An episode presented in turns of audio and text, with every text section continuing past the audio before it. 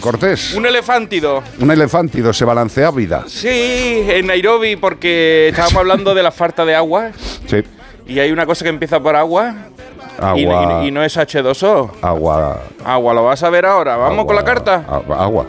Dice. Uy, la fiscalía pide. este no es el papel. Este es de otro. Dice: Hola Iván, me llamo Encare. Encare. Y, Encare. Y soy un elefante de Nairobi, de la capital de Kenia. ¿Sabías que el nombre de este lugar proviene de la frase masai Encare Niorobi? Ni idea. Pues significa el lugar de aguas frescas. Conocida popularmente también como la ciudad verde en el sol. ¿Y qué tiene agua y es verde? Pues ¿sabe lo que es verde también? ¿Qué? Los aguacates. Uy, qué rico. Ay, los aguacates. La gente suele comentar que los elefantes tenemos miedo a los ratones, pues yo prefiero 100 ratones a dos aguacates. Kenia es el mayor productor de aguacate del continente. Se sitúa entre los cinco primeros exportadores globales y exportó en 2022 casi 109.000 toneladas de aguacate para que los tontos se hagan por las mañanas tostadas y suban fotos de Instagramer. ¿Y sabe dónde los plantan? En Tormedio, Guillo. En Tormedio. En 2021 la justicia fue clara. La empresa agrícola keniana Kiliabo Fresh, entre otras, no podía seguir produciendo aguacate en la granja de 72 áreas cer- cercana al Parque Nacional del Amboseli, que ahí es donde vivo yo, al sur de Nairobi, una región en la que según los defensores de la diversidad, y nosotros también los elefantes, nunca debieron plantarse aguacate. Y esa no es la única. A menos de dos kilómetros de distancia de la escena se repite otra vez. Se trata de la granja, la mayor granja, la llamada Engongbek. Engongbek.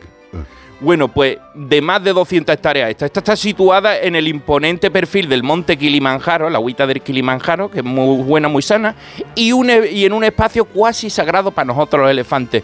Los más de 1.800 que vivimos aquí, del total de los 36.000 que habitan en Kenia total. Bueno, pues se ponen a plantar aguacates justo en el lugar donde los elefantes elegimos durante siglos para traer a nuestras crías al mundo. Que la gente venía a echarse fotos para ver elefantes naciendo. Es que hay que ser abusones.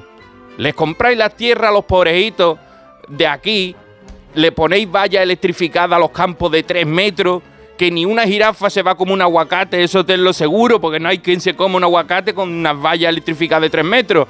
Le pagan 30.000 chelines kenianos, 202 euros, ¿vale? Para que hagáis la idea, por acre, por año. Y en el otro lado, una ONG que intenta hacerlo mejor le paga 45.000 chelines kenianos, o sea, 311, dic- 311 euros por 60 acres, pero al año. El otro se lo paga mes 200 euros. El campesino no le sale la cuenta, al final termina vendiendo y aquello se está convirtiendo en una superplantación de aguacate.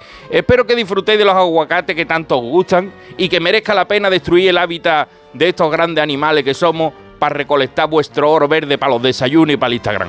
Se despide de vosotros, Encare, el elefante de Nairobi.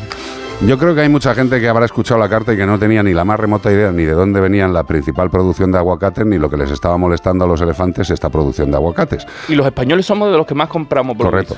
Eh, lo que tenemos que pensar es siempre de dónde vienen las cosas que consumimos, porque luego en Instagram hay mucha gente protestando. Dice, este producto que pone de España y viene de no sé dónde. Bueno, pues mira, lo lees y haces lo que te parezca más conveniente. Y encima ahora han entrado los chinos y quieren comprar más aguacate todavía, Hombre, 50% más de lo que usan ya. Tú ten en cuenta que los chinos todo lo A quieren lo hacer a grande. Como la granja esta tremenda de cerdos que parece un rascacielos, eh, eh, desde mi punto de vista una aberración sanitaria y una aberración de todo tipo para los animales.